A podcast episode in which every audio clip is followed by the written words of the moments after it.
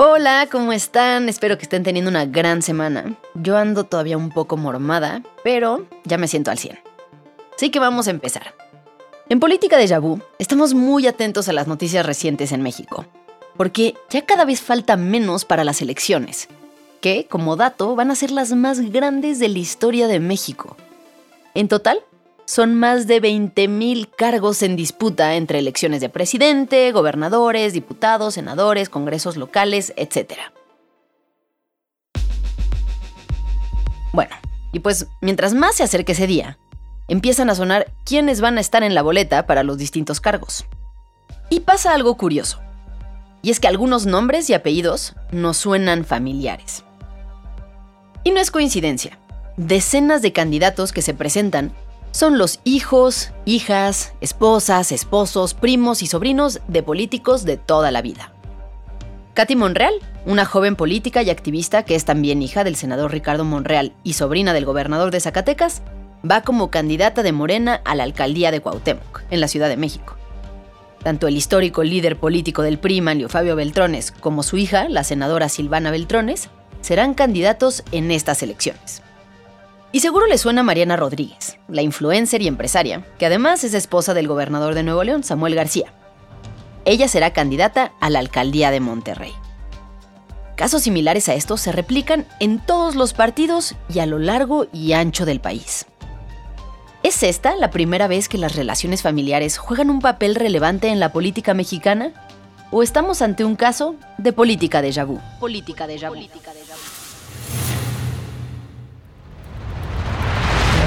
Pueblo de México. Protesto guardar y hacer guardar la constitución política y las leyes que de ella emanen. Y si así no lo hicieren, que la nación me lo demande.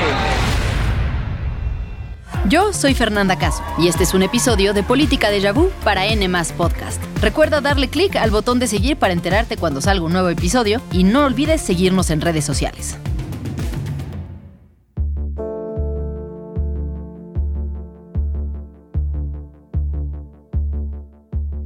Esta semana en Twitter se me ocurrió preguntar cuáles familias creían que debía incluir en un episodio sobre dinastías familiares en la política mexicana. La lista de respuestas que recibí es interminable y quiero agradecer a todas las personas que me ayudaron. Y sí, lo primero que hay que decir sobre el tema es que la historia de las dinastías políticas es tan antigua como la historia misma de México. Y no lo digo en sentido figurado.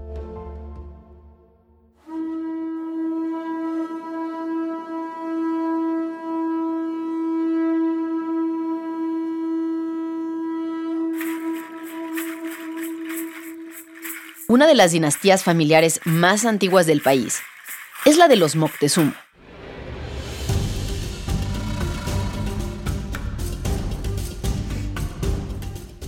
Herederos de los antiguos señores del imperio.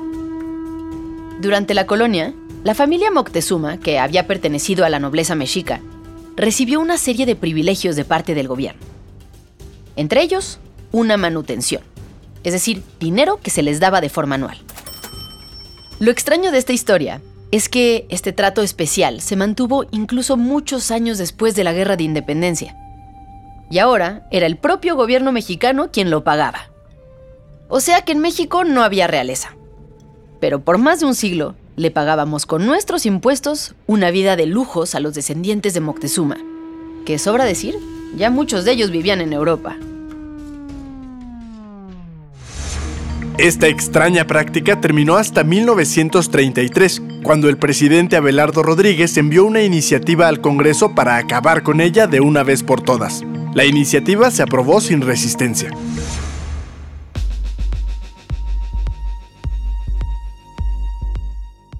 Pero bueno, más allá de pensiones y títulos nobiliarios, los Moctezuma se mantuvieron por siglos en los reflectores del poder. Entre los Moctezuma hubo generales del ejército, obispos y legisladores, e incluso un famoso arquitecto. Pedro Moctezuma fue uno de los arquitectos favoritos de los políticos durante décadas. Construyó el edificio sede del PRI, la torre de Pemex, el aeropuerto de Acapulco, entre otros edificios públicos que se mantienen a la fecha. El árbol de los Moctezuma tiene raíces desde antes de la independencia y llega hasta nuestros días. Esteban Moctezuma Barragán, es un político de carrera que llegó a ser secretario de Gobernación y de Desarrollo Social con el presidente Ernesto Cedillo. Y hoy en día es el embajador de México en Estados Unidos. Pero la historia de los Moctezuma es solo una de las muchas que hay en nuestro país. Hemos visto todo tipo de casos. Hubo un momento en el que una sola familia ocupaba tres cargos en las más altas esferas del poder al mismo tiempo. Los Ávila Camacho. En 1941, Manuel Ávila Camacho era presidente de México. Al mismo tiempo, su hermano mayor Maximino era gobernador de Puebla y su hermano menor, Rafael, era presidente municipal de la capital del estado. Cada partido o fuerza política tiene ciertos apellidos que imponen. En las filas panistas están los Cloutier, los Gómez Morín, los González, los Calderón y los Gómez Montt. En el PRI, los Salinas, los del Mazo, los Beltrones, los Madrazo y los de la Madrid. En Morena, los Monreal, los Alcalde Luján y los Obrador. En Movimiento Ciudadano, los Delgado y en el Verde, los González. Y la verdad, podríamos seguir con esta lista y haber elegido cualquiera de esas historias para hacer el episodio. Pero elegimos una de ellas, muy especial para hablar hoy. Porque solo entendiendo a las personas junto con su historia, el peso de su nombre, sus vínculos y motivaciones, es posible entender y cuestionar este fenómeno en México. Esta es la historia de una familia que lleva más de un siglo en los titulares de las noticias nacionales. Ellos son los Cárdenas. Y esta historia empieza el 26 de julio de 1959, en La Habana, Cuba.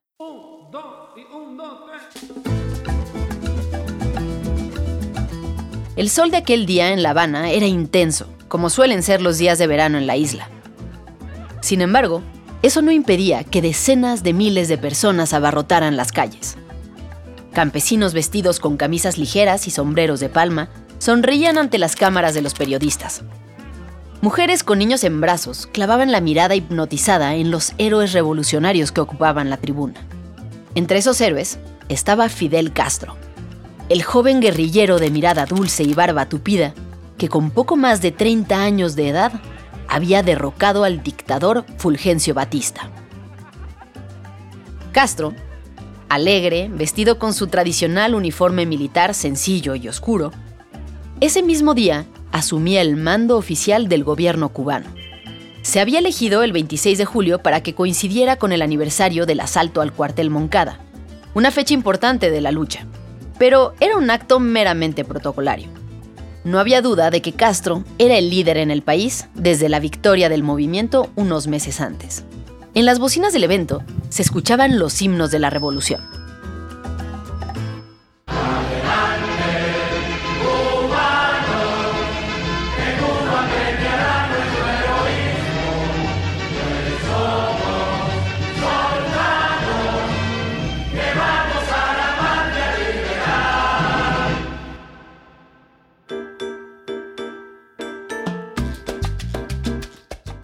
El ambiente ese día era de fiesta. Lo que pocos cubanos habrán notado a primera vista en medio del alboroto era que dos mexicanos estaban sentados en la tribuna principal del evento. En un asiento estaba el general Lázaro Cárdenas del Río, expresidente de México. En otro, Cuauhtémoc Cárdenas, su hijo de 25 años de edad, delgado y de cara alargada como su padre, pero él sin bigote. En cuanto llegó Fidel a la tribuna, se sentó entre los dos. Eran sus invitados de honor. Lázaro Cárdenas había sido protector de Fidel en 1955. Cuando se exilió de Cuba y se refugió en México, Cárdenas lo recibió en su casa de Michoacán, donde hablaron largo y tendido. Le dio facilidades para que él y su guerrilla pudieran reagruparse y entrenar.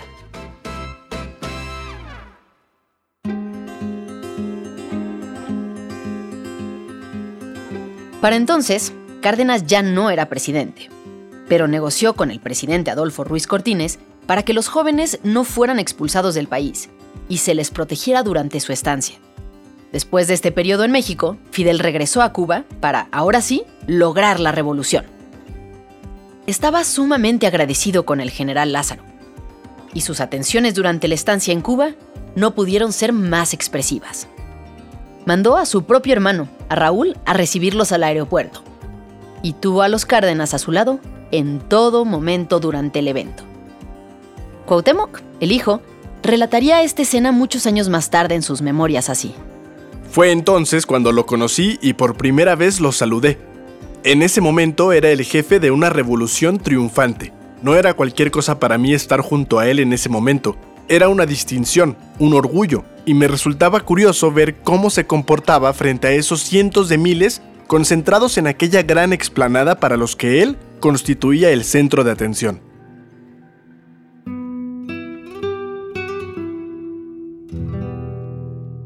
Pues claro, para Cuauhtémoc, estar en ese momento al lado de Fidel Castro era una experiencia pantallante.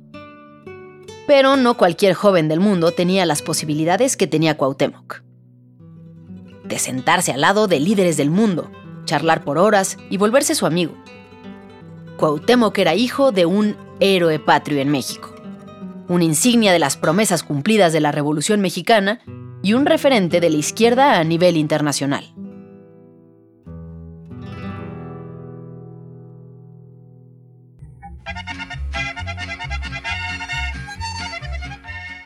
Lázaro Cárdenas, el padre de Cuauhtémoc, era originario de Jiquilpan, un pequeño poblado al norte de Michoacán. Era un niño callado, al que llamaban el mudo, y nunca fue bueno para la escuela. Tanto así que a los 13 años la dejó para trabajar en el negocio de su padre, un comerciante local. En 1913, la revolución llegó a su pueblo, y él, apenas siendo mayor de edad, no dudó en alistarse para luchar. 14 años después, tras muchas sangrientas batallas, noches durmiendo en el campo, diseñando estrategias militares y liderando tropas, Lázaro obtuvo el grado de general de división. Y unos meses más tarde, se volvería gobernador de Michoacán. El general Cárdenas era un hombre serio y formal. Sus pequeños ojos en forma de gotas le daban cierto tono melancólico a su rostro. Tenía el pelo oscuro y abundante, unas grandes orejas y un bigote tupido que llevaba recortado en forma de triángulo, casi perfecto. Como gobernador de Michoacán, Lázaro Cárdenas se dedicó a aplacar las insurrecciones cristeras que peleaban a favor de la iglesia, pero al mismo tiempo impulsó el reparto agrario. Repartió más tierras entre campesinos en Michoacán él solo que lo que habían repartido 10 gobernadores anteriores juntos. Además defendió la organización obrera y los derechos de los indígenas frente a las grandes empresas. Sin haber terminado aún su periodo como gobernador, y en medio de la crisis política que reinaba en aquellos años, Lázaro asumió la dirigencia del partido oficial, el PNR, el que se convertiría años después en el PRI. Todo esto había sucedido entre 1928 y 1933. Cinco años en total. Y así, finalmente Cárdenas llegó a la presidencia. Momentos antes de asumir la presidencia de la República, mi señora y yo enviamos a todos los elementos revolucionarios del país nuestro más cariñoso saludo, haciendo votos por la prosperidad de la nación. Tengo presentes de una manera indeleble las impresiones que durante mi campaña electoral pude recoger. Profundas desigualdades e inicuas injusticias han sometidos grandes masas de trabajadores y muy particularmente los núcleos indígenas que deben constituir para nosotros una honda preocupación. Cárdenas sería también recordado como el presidente que expropió el petróleo a las empresas extranjeras y quien abrió las puertas del país a miles de refugiados españoles tras la guerra civil.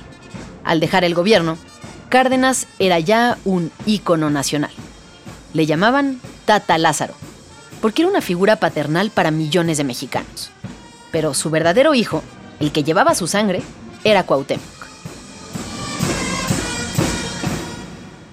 Y tenía entonces seis años de edad. Cuauhtémoc lo recuerda como un gran papá. Él fue un padre muy cariñoso, muy cercano, en este caso a mí, siempre atento a estudios, a gustos, a amigos, a deporte, en fin. Eh, En ese sentido, pues fue, como digo, un padre muy cercano, muy cariñoso conmigo y, y con la familia. A diferencia de Lázaro, Cuauhtémoc Cárdenas tuvo una infancia llena de comodidades. ¿Y cómo no iba a ser así? Su padre era el presidente de México y el país había cambiado mucho. Eran los años 30 y 40. Desde niño, Cuauhtémoc asistió a colegios privados en la Ciudad de México y Morelia, donde aprendió idiomas y entabló amistades que lo seguirían más tarde en la vida política. De hecho, fue al mismo jardín de niños que Porfirio Muñoz Ledo, quien más adelante sería su gran compañero de batalla. Durante sus años de adolescencia y juventud, Cuauhtémoc solía acompañar a su padre a giras y eventos oficiales. Y era usual que a su casa llegaran escritores, pintores, políticos o activistas para conversar. Era un joven listo, que sabía aprovechar las oportunidades que se le presentaban. Aprendía de su padre y de sus amigos. Sin embargo, cuando llegó la hora de elegir carrera, Cuauhtémoc se inclinó por la ingeniería civil y decidió estudiar en la UNAM. Para ese momento, su vida ya era distinta a la de cualquiera de sus compañeros. Había crecido rodeado de la élite intelectual y política del país, y por si fuera poco, su tío, Damaso Cárdenas, acababa de ser electo gobernador de Michoacán. Y aunque él asegura que pasó sus años universitarios enfocado en los estudios, la realidad es que siempre estuvo sumergido en la política nacional. Cuando llegó aquella invitación para visitar Cuba con su padre en el 59, Cuauhtémoc ya no era un niño. Ya había terminado la carrera de ingeniero, estaba involucrado en grupos estudiantiles de izquierda y conocía de cerca el poder. Aquel encuentro con Fidel y con la revolución lo cimbró muy profundo.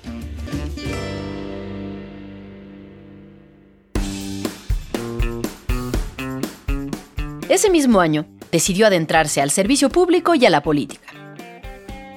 Hay quien dice que la suerte es estar en el lugar correcto en el momento preciso. Y Cuauhtémoc lo estuvo.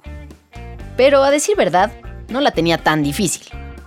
Pudo completar sus estudios con cursos en Europa, vivía acompañando a su padre a reuniones con gobernadores y participando con él en proyectos de las élites de izquierda.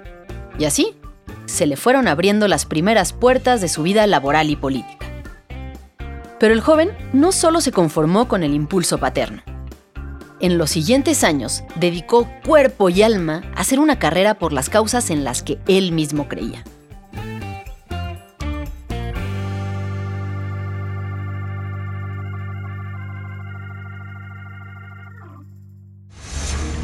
En los años 60, Cuauhtémoc trabajó como ingeniero en un proyecto para mejorar el aprovechamiento del agua en la cuenca del río Balsas, que abarca territorios de Michoacán, Estado de México, Jalisco, Guerrero, Puebla, Tlaxcala y Oaxaca.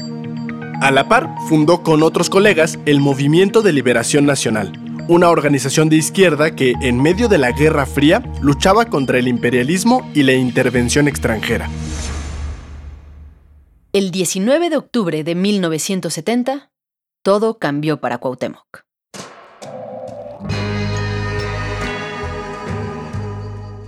Lázaro Cárdenas había fallecido. Fue un momento de duelo para la familia y para él en particular. Además de ser su padre, Lázaro había sido su referente político, su maestro y su mentor. Vinieron las ceremonias, homenajes y honores. El país entero recordó el legado de Lázaro y el apellido de Cuauhtémoc volvió a sonar en su tierra.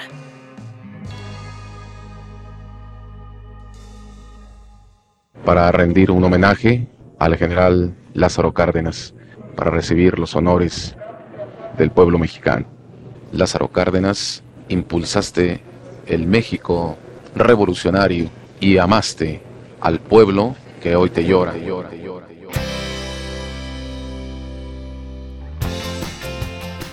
Las condiciones políticas empezaron a acomodarse para que Cuauhtémoc fuera candidato a gobernador de Michoacán. Y él empezó a recorrer el estado. Sin embargo, el presidente en turno, Luis Echeverría, detuvo en seco esas aspiraciones. En sus memorias, Cuauhtémoc escribiría años más tarde lo siguiente sobre ese momento. Tuve desde entonces y tengo claro que el presidente no quería compromiso político conmigo ni con lo que en la vida política del país podía representar como hijo de Lázaro Cárdenas.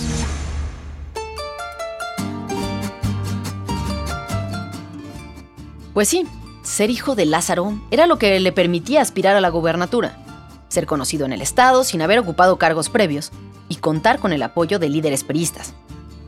Pero al mismo tiempo, esa herencia era una condena. El apellido Cárdenas le daba miedo a políticos como Echeverría, que conocían el valor simbólico del hombre que había repartido tierras a los campesinos del país entero y recuperado el petróleo para los mexicanos. Ese apellido podía ser una fuerza incontrolable, incluso para un presidente. Echeverría no estaba equivocado. En los años siguientes, Cárdenas fue senador y subsecretario, lo que le permitió mantenerse en la jugada. Y para las elecciones siguientes en Michoacán, Cuauhtémoc Cárdenas ya era una figura imparable. En esa ocasión sí fue el candidato. Y escuchen nada más estos resultados que hubo en la elección. En las elecciones de 1980, Cárdenas finalmente fue electo gobernador de Michoacán. Los resultados de la jornada le dieron una amplia ventaja con 93.3% de los votos. Su contrincante más cercano, el candidato del PAN, obtuvo 2.8%.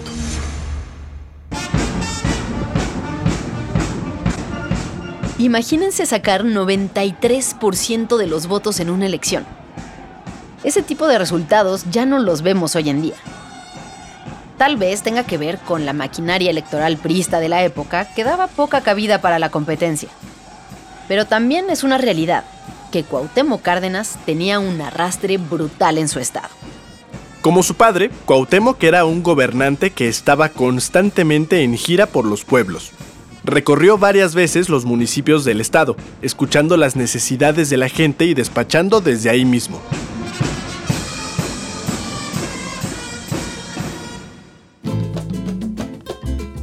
En su periodo de gobierno le tocó lidiar con situaciones complejas, como la crisis económica de 1982, que afectó al país entero, y el hallazgo del cuerpo del agente de la DEA, Kiki Camarena, asesinado por miembros del cártel de Guadalajara en una zona rural del estado de Michoacán en 1985. A pesar de esto, la popularidad de Cárdenas no hizo sino crecer. Se había vuelto lo que Echeverría temía décadas atrás, una fuerza incontrolable, incluso para el presidente. Cuauhtémoc quería ser presidente y comenzó un movimiento nacional para exigir democracia dentro del partido. Pero el PRI no estaba dispuesto a una apertura de ese tipo.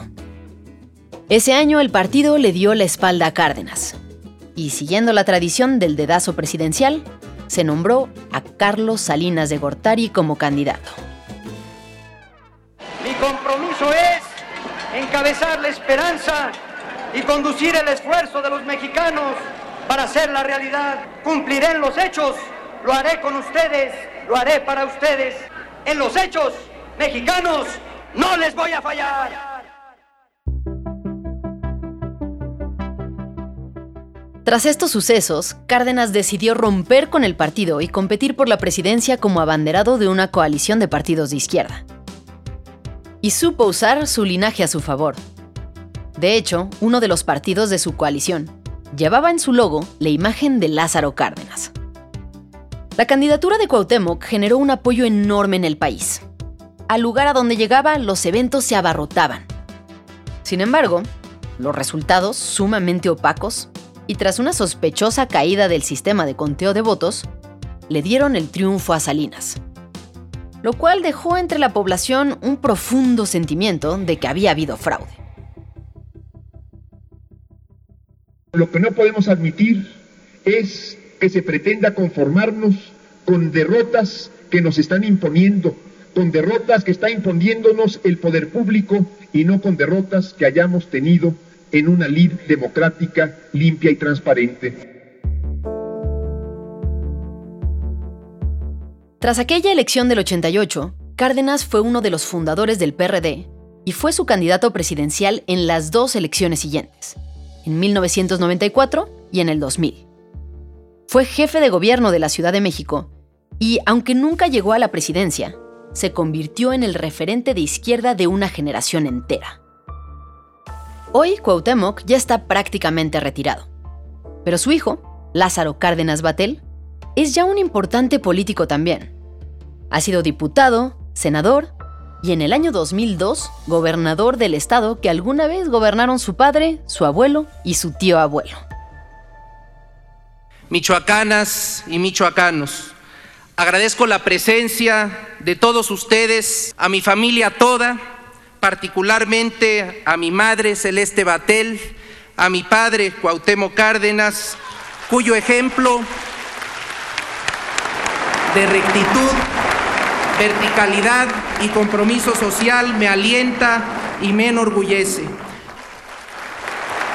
Iniciamos una etapa más en la lucha que el pueblo de Michoacán ha sostenido a lo largo de la historia para darse una vida democrática, plena de bienestar, justicia y progreso.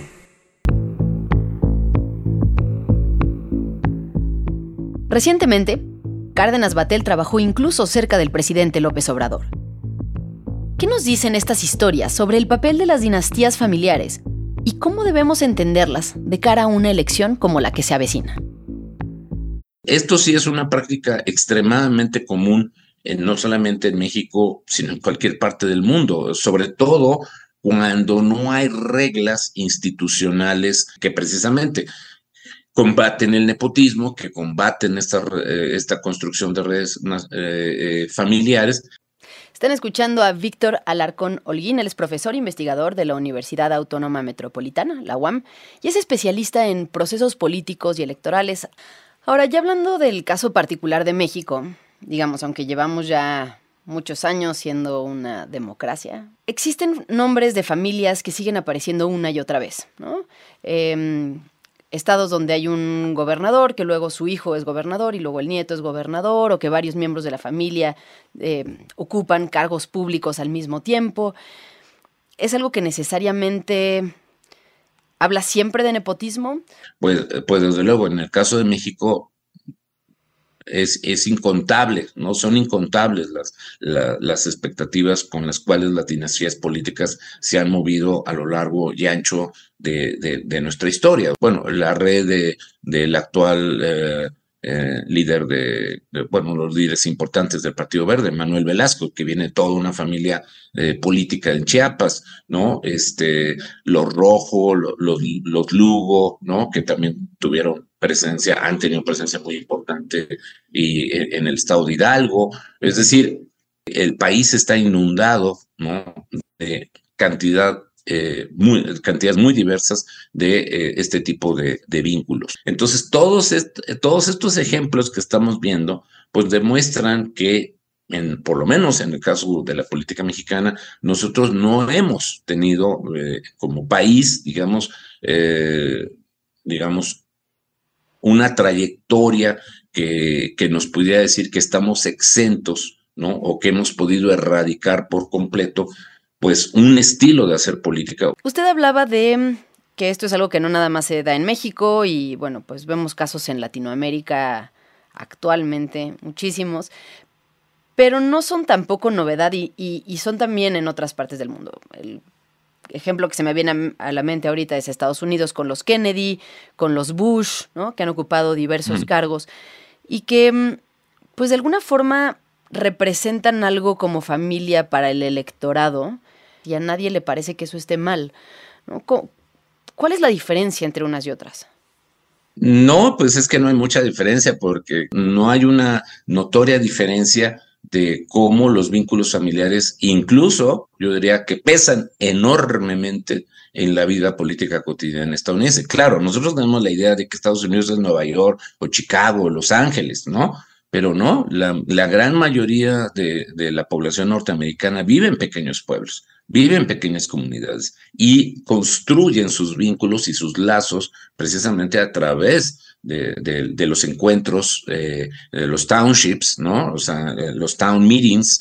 Entonces, ¿de plano no ve ninguna diferencia entre el caso mexicano y el de Estados Unidos? Curiosamente, sí, nuestro país sí ha, sí ha eh, tenido como un valladar, que incluso para cualquier otro tipo de aspectos, que es la regla del no reelección. Y, ese impedimento constitucional es lo que está, eh, afortunadamente en este contexto, para el caso mexicano, es lo que ha impedido que se formen dinastías políticas de largo alcance o de larga extensión, por, porque la regla de no reelección eh, ha detenido al menos que esas condiciones no se reproduzcan de manera tan arbitraria o de manera tan directa. Es decir, no hemos podido evitar que esas dinastías políticas eh, prevalezcan, pero sí al menos se ven obligadas a cumplir con el argumento constitucional. Claro, y justo quería comentar sobre esto que decía, porque creo que, el, a ver, un, aspecto es justamente la, la regla de la no reelección.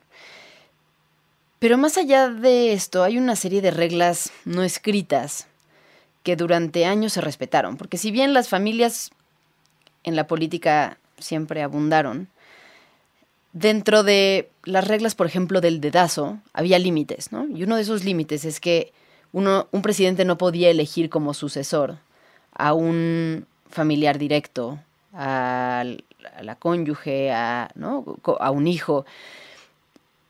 Y de hecho pasaban y pasaban los años y todos los presidentes lo respetaron. ¿Esto es algo que hace distinto a México de otros países del mundo? Totalmente. Totalmente, precisamente esta es una, es una regla fundamental que permitió la construcción de México por revolucionario. Es decir, eh, la idea de la no reelección primero pasa con el asesinato de Álvaro Obregón, ¿no? En 1928. Pasa después con el asesinato de Maximino Ávila Camacho, que se pronosticaba o se vislumbraba en 1946 como el sucesor de su hermano Manuel. Ahora, volviendo a personajes como Cárdenas, los Cárdenas, ¿no? El Lázaro y Cuauhtémoc. Uno puede decir, bueno, finalmente Cuauhtémoc hizo su carrera, inició su carrera, pues aprovechando el nombre de su padre, ¿no? O, o pues sí, o sea, el impulso era innegable. Sin embargo, él mismo fue un luchador social, fue un político dedicado, fue alguien que recorrió el país, que realmente logró construir algo propio. ¿En qué momento Em, el peso del apellido ya deja de ser lo más relevante y tenemos que empezar a ver a la persona pues por sí misma, ¿no? Independientemente del eh, pues conjunto familiar dentro del que se encuentre.